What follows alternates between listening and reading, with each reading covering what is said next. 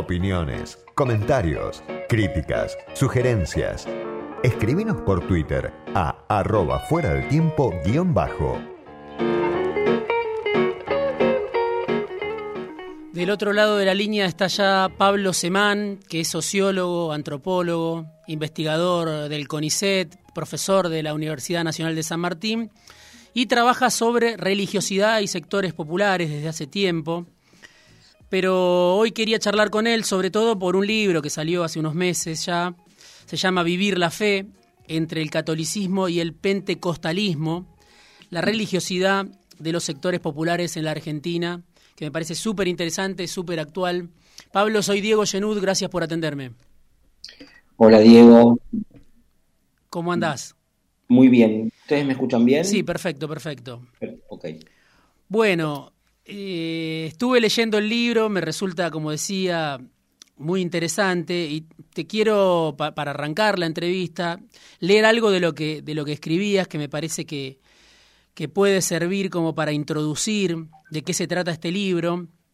Cuando hablas de, los pentecostales, cuando hablas de, de los evangélicos, decís, esta forma de religiosidad revaloriza y moviliza creencias que ni la Iglesia Católica, ni diversas agencias estatales que pretenden intervenir en las problemáticas cotidianas de los que se convierten al pentecostalismo tienen en cuenta, al tiempo que adapta esas creencias a las dificultades específicas de los sectores populares urbanos. Y un poquito más adelante también decís, la historia de la formación de estas pequeñas iglesias implica un proceso social que resulta complementario con el catolicismo local.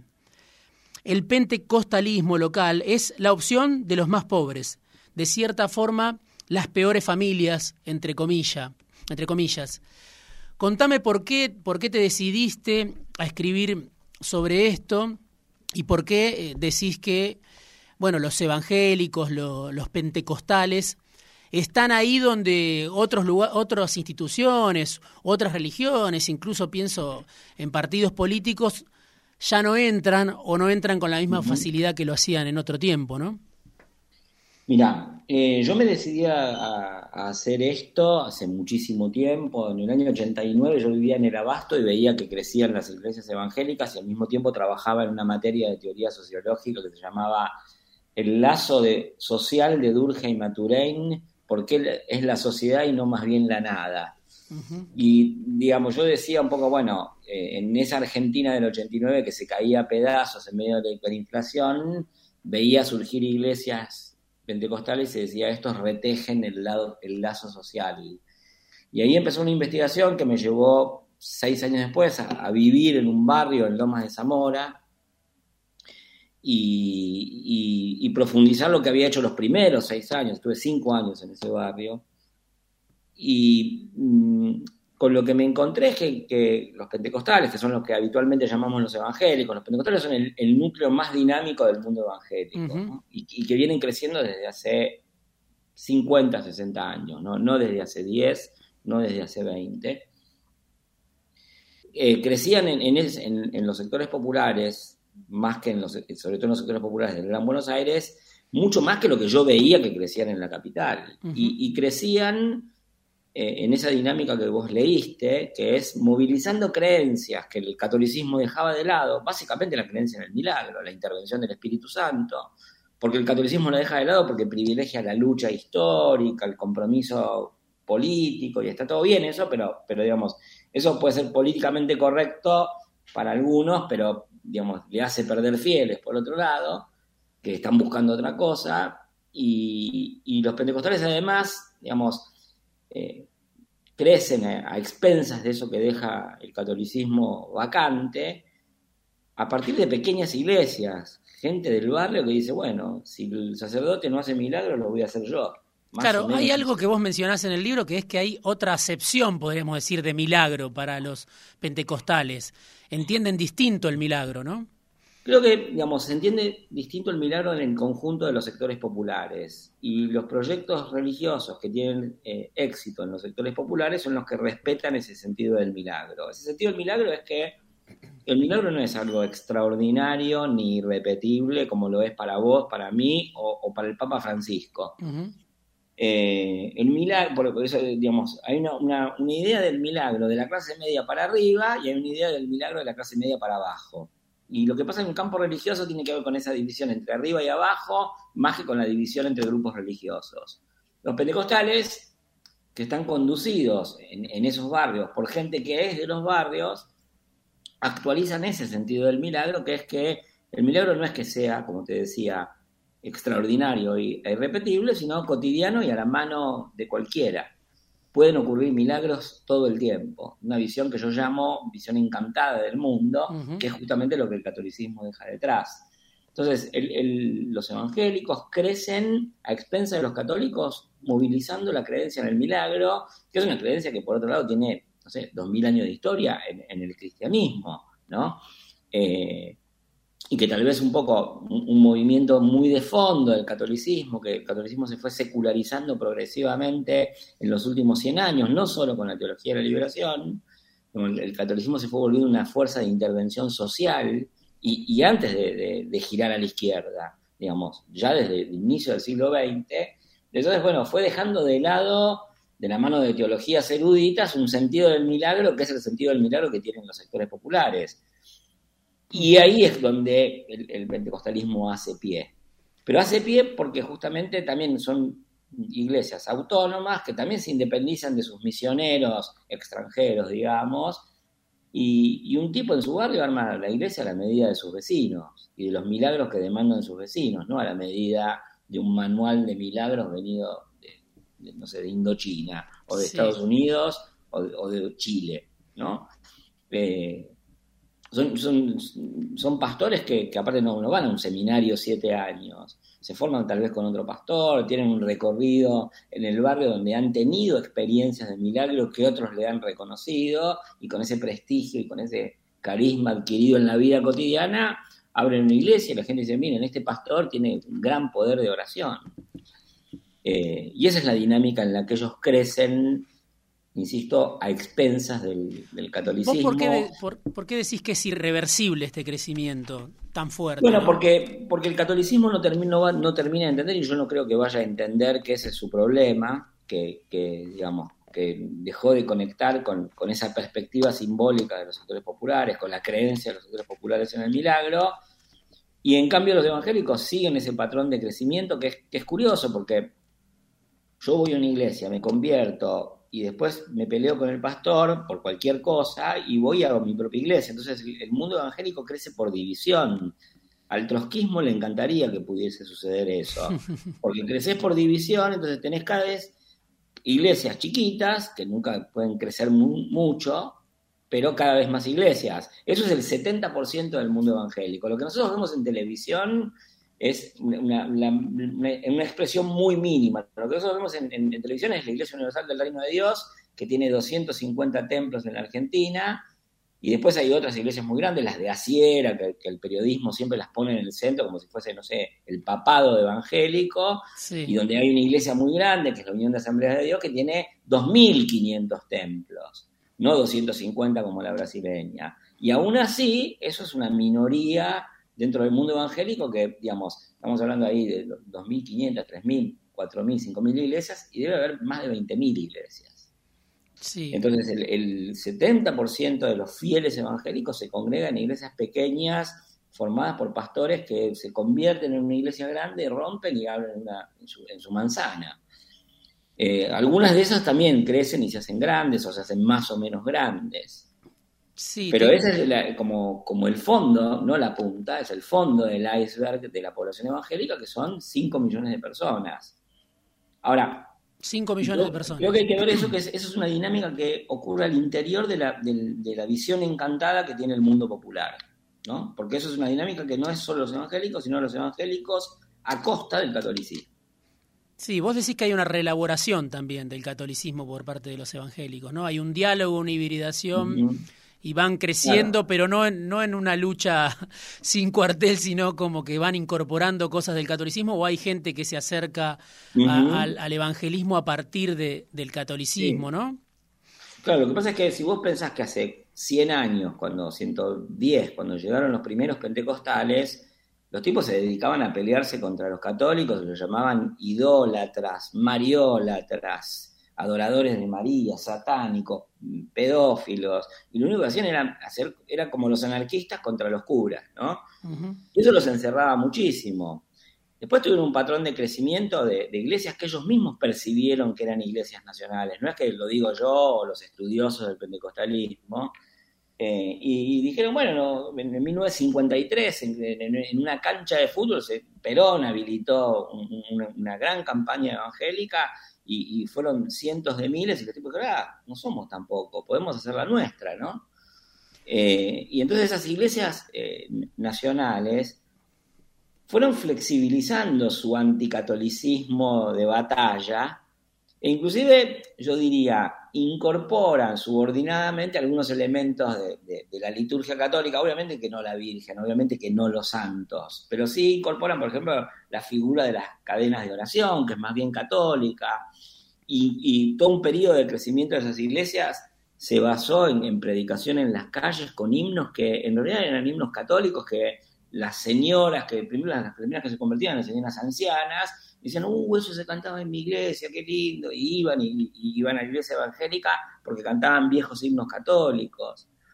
Eh, Pablo. Claro, después en los últimos 30 años, eso, digamos, ya, ni siquiera a los evangélicos les, les resultó necesario mimetizarse con el catolicismo porque desarrollaron un modelo de religiosidad muy legítima, admirada por todo el mundo. Son minoritarios, incluso en el mundo popular, porque son el 25%, pero son muy legítimos. Ese es un fenómeno claro de hegemonía. Cuando vos le preguntás a alguien en el mundo popular qué piensan los evangélicos, puede decir, bueno, mira, son muy exigentes, eh, no se puede incluso hasta criticarlos por alguna cosa, pero les reconocen poder de de milagros. Eso te quiero preguntar, porque vos hiciste muchas entrevistas, ¿no? En tu trabajo. Y ahí aparecen, bueno, frases que obviamente tienen su resonancia y aparece el pensamiento de los que se, se integran al, pentecostalismo, ¿no? Eh, una de esas frases, por ejemplo, que aparece, que vos la mencionás medio al final del libro, dice, yo soy mi proyecto, ¿no? Eh, era una frase que alguien tenía escrita, por lo que creo, en un cuaderno o en un papel. Yo soy mi proyecto Sartre, ¿no? y, vos ahí mencionás, bueno, hay distintas, me imagino también, distintas formas de asumir el pentecostalismo o, el evangelismo, de comprometerse con, con esa iglesia, pero vos decís que hay una de esas posibilidades es la de la, una imaginación social individualista, la de un hombre en regla, constituir la estructura de acogida más sensible a interpelaciones individualistas y favorables al mercado, ¿no? Eh, la forma de rescatarse o de recatarse, como vos también lo, lo, mencionás, y que es un, es un término obviamente muy común, hay que rescatarse de algo, de algo malo que uno vivió o de, de, un, de un, mal camino que uno eligió. Eh, también puede ser que esa sea una manera de volver al cauce, digamos, a través de, del individualismo, de un individualismo guionado por el mercado, eso qué peso tiene, es una variante entre muchas, es una variante que explica, este, qué sé yo, resultados que puede haber electorales en, esos barrios populares. ¿Qué me puedes decir de todo eso? Ya, eh, lo primero que digo es esto, que es, yo lo que veo es que tanto el catolicismo como los evangélicos son como lenguas religiosas que se hacen dialecto, ¿no? Y se, se particularizan con la influencia de, cuatro grandes corrientes en ese momento donde yo hice mi investigación que tenían que ver con el lenguaje de los curanderos, con el lenguaje de la psicología, con el lenguaje de la cultura juvenil y con el lenguaje del peronismo. los procesos de, sufrimiento asistidos por los grupos religiosos, eh, en general tienden a poner un, énfasis eh, en, que el sujeto haga algo por sí mismo. Y los evangélicos mueven mucho más ese énfasis, o ponen mucho más ese énfasis, hacen mucho más fuertemente ese énfasis que los católicos. Los católicos más bien explican el sufrimiento por la sociedad y los evangélicos obligan a que el sujeto se implique más que explicarse en la sociedad.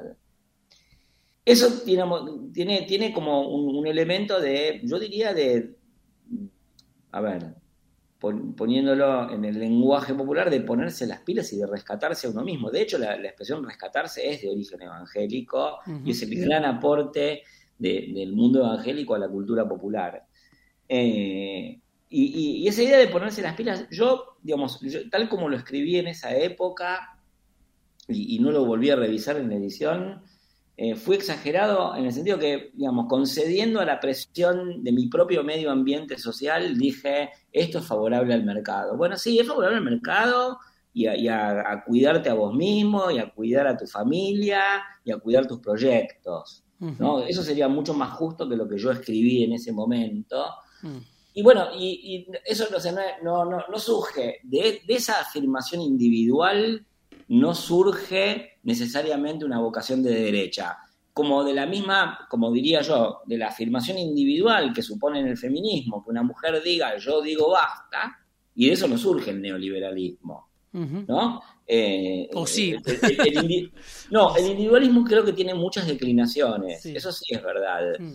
Yo, a ver, lo pongo muy, muy en perspectiva y digo, en realidad, el, ideario socialista emergente hace 200 años, a partir de la Revolución Francesa, también es individualista, porque creen que hay que volver a formar una sociedad que sea individualizado y fragmentado. Pero ya pasaron por la experiencia de la individualización. No hay socialismo sin individualismo. lo, otro es un comunitarismo mítico que, digamos, donde la gente vivía y realmente era parte de algo más grande que uno mismo. Ahora, yo, yo creo que en, la situación contemporánea, en los sectores populares, vos tenés una, una, mixtura bastante complicada y sutil de estos elementos donde hay autoafirmación individual que funciona en muchos registros. Esa, esa, afirmación individual, aparte, ha sido construida no solo por los evangélicos, la construyó la escuela, la construyó el peronismo. ¿No? los evangélicos la recogen y, a veces la llevan para el mercado. Pero a mí me, parece que es muy importante entender que parte de la popularidad de los evangélicos tiene que ver con que reafirma un elemento de voluntad individual que no tiene un valor ideológico político inmediato. Pablo, te pido que me esperes un segundito en línea porque quiero hablar de, de quienes pierden terreno también, ¿no? En este contexto, porque claro, ganan los evangélicos, los pentecostales, y hay otras identidades que parecen en crisis en esos mundos urbanos, en el conurbano, en los grandes conglomerados urbanos. Quiero hablar del peronismo, quiero hablar también de, de la serie El Reino, donde aparecen retratados los evangélicos de una manera muy, muy particular que vos cuestionaste. Así que esperame un segundito si podés, por favor, en línea y hablamos de todo esto después de la tanda. Fuera de tiempo. Una hora por semana para saber por dónde van la política y la economía.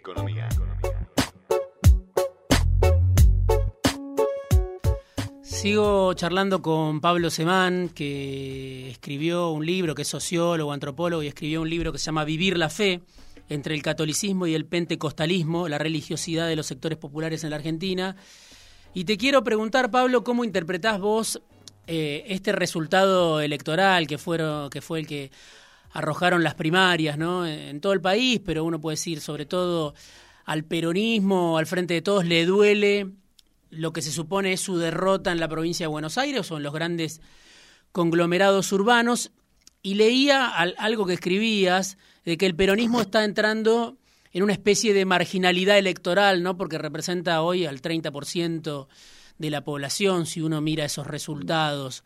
Digo, también vos decías en el libro, ¿no? El quiebre de la hegemonía peronista no puede afirmarse en eventuales derrotas como muchas veces se ha hecho, ¿no? Y, hay, una, hay una diferencia de, de, 20 años entre una afirmación y otra. Ok, o vos decís, ahora sí se puede afirmar. Y no, no, a ver, yo, o sea, eh, en, esa época yo discutía con los cientistas políticos que cuando el peronismo gana es hegemónico y cuando el peronismo pierde se, se liberó la humanidad, ¿no? Que porque los cientistas políticos en esa época eran todos radicales. Sí. Para decirlo exageradamente. Ahora algunos eh, vuelven a ser también. La, historia Ahora, Yo creo que es distinto en el sentido de que, digamos, nosotros venimos de 12 años seguidos en que el peronismo perfora sus pisos electorales hmm.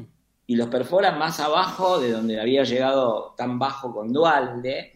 Y además es un camino digamos que salvo que uno crea en la doctrina romántica y esencialista de que el peronismo es el alma del pueblo y el alma del pueblo es constante, ¿no? Y, digo, o sea, que eso no, no, no, existe, digamos, más bien uno tiene que ver un, proceso parecido al de los grandes partidos populares del mundo, los demócratas, los laboristas, el Partido del Congreso de la India, el Partido del Congreso de Sudáfrica, que son partidos, o, el Partido Comunista francés, o la izquierda francesa, ¿no? Digo todo tipo, no estoy diciendo solamente eh, socialdemocracias europeas, porque si no te critican porque decís eso. Sí. Entonces, todos esos partidos vieron dividirse, fragmentarse el voto popular que ellos tenían y perder casi estructuralmente una parte de ese voto, en general a manos de las derechas. Bueno, ¿por qué debería extrañarnos que le pase eso al peronismo, ¿no?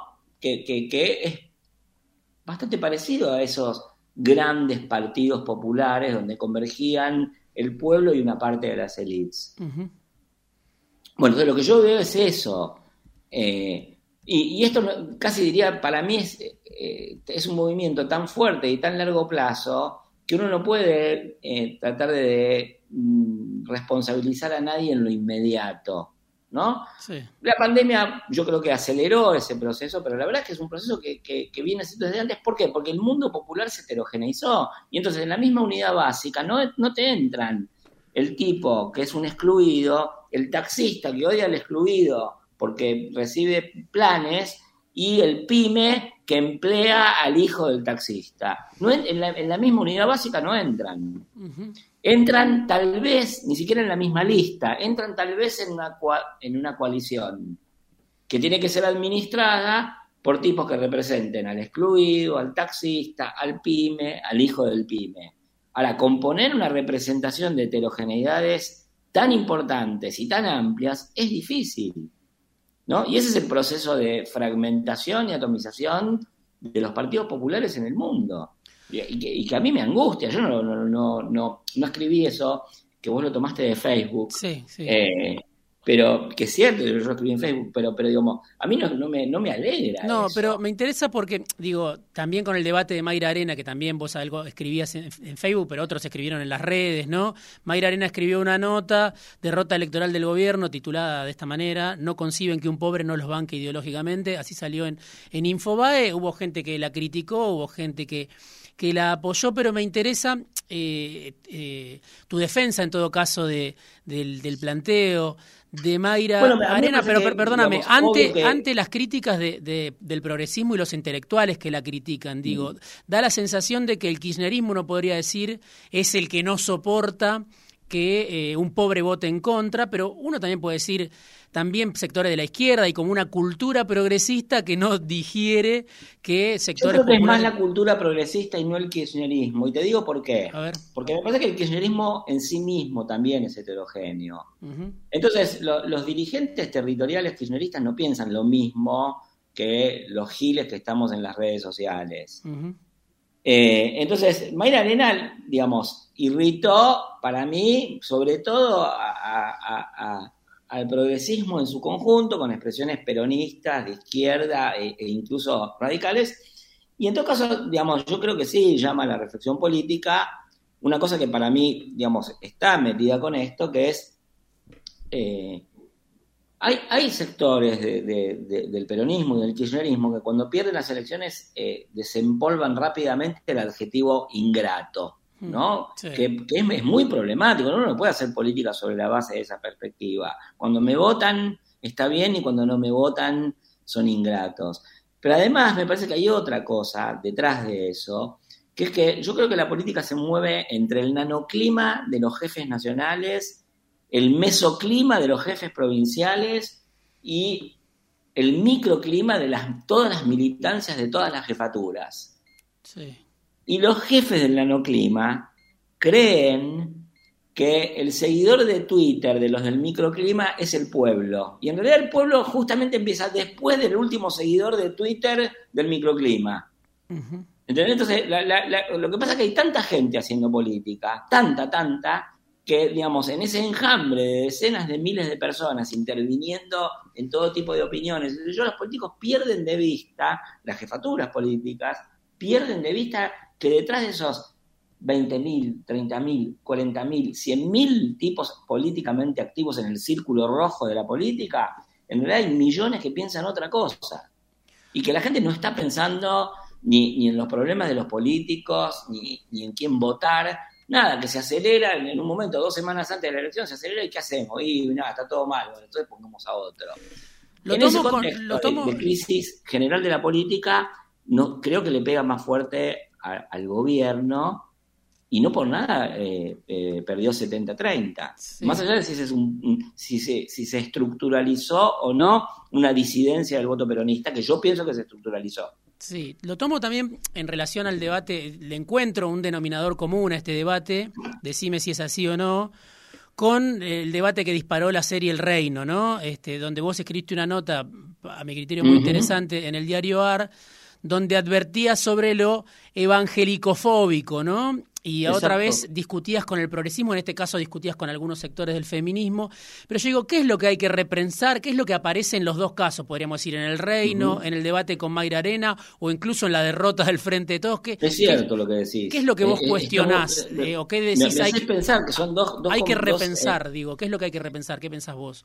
pero hay dos orgullos heridos. No nos sigue el pueblo a los representantes del pueblo y y, digamos, y a los sommeliers de religión, en que se convirtieron los progresistas, que dicen, ah, estas creencias son genuinas y las otras no, tampoco lo siguen el, pueblo de Dios. Hmm. Yo, primero, lo primero que hay que repensar, en continuidad con lo que te decía antes, es que realmente, digamos, nosotros hablamos todo el tiempo de que aumenta la desigualdad. ¿Por qué no pensamos que la desigualdad que es el aumento de las distancias sociales, no tiene efecto sobre las percepciones que tiene la gente progresista sobre el mundo popular. Hmm. ¿No? Es básico eso. Nosotros decimos que es clase media un tipo que tiene casa, auto y viajó cinco veces a Europa en su vida. Hmm. Eso es mucho más que clase media. Hmm. Pero nosotros decimos, eso es clase media. ¿Por qué? Porque nosotros estamos del, decir 8 para arriba. Y confundimos clase media con, con pertenecer a a modos altos de existencia en la vida social. Entonces, lo, primero que pasa es que el progresismo en general está, está más arriba en la sociedad y, en, y en, un, en, un, momento en que aumentan las desigualdades y las distancias, nadie se imagina desde el decil 9 o desde el centil 93, digamos, de, de, los mayores ingresos, cuánto gana, cómo vive y cómo sufre una persona que está abajo del decil 5. Sí, están a salvo, digamos, estamos a salvo, estamos a salvo de ese, de ese abismo. Que los asistimos, con que deberían creer ciertas religiones, y no, y la verdad es que no pasa eso. Básicamente digo, lo que hay que repensar es que nuestras aproximaciones son muy indirectas. Pablo, en el libro vos decís que las trayectorias de algunos agentes religiosos toman recursos de la política, ¿no? hay una, un vínculo entre la experiencia religiosa con la experiencia política, es decir, este avance, uno podría decir, de los evangélicos, también se nutre en parte de recursos que algunos de los que están este, que hoy son parte de la iglesia evangélica o, de los, o, del pentecostalismo, hicieron un aprendizaje antes en la política, quizá abandonaron la política o quizás siguen dialogando con la política. ¿Cómo se da hoy esa interacción, eh, pensás vos, entre política y religión? el proceso de, eh, crecimiento evangélico en Argentina, de tantas iglesias autónomas y tantas pastoras mujeres en esas iglesias autónomas, no se entiende sin el plebeyismo en que sedimentó el peronismo. ¿no? Y ese es el recurso que inconscientemente o de alguna manera eh, más allá de la voluntad, digamos, retoman los evangélicos de, su propia experiencia peronista, porque son la mayor parte de los evangélicos son del mundo popular y en el mundo popular el peronismo se alimentó como un sentido común, como un sentido común que, digamos, desconoce las jerarquías como naturales.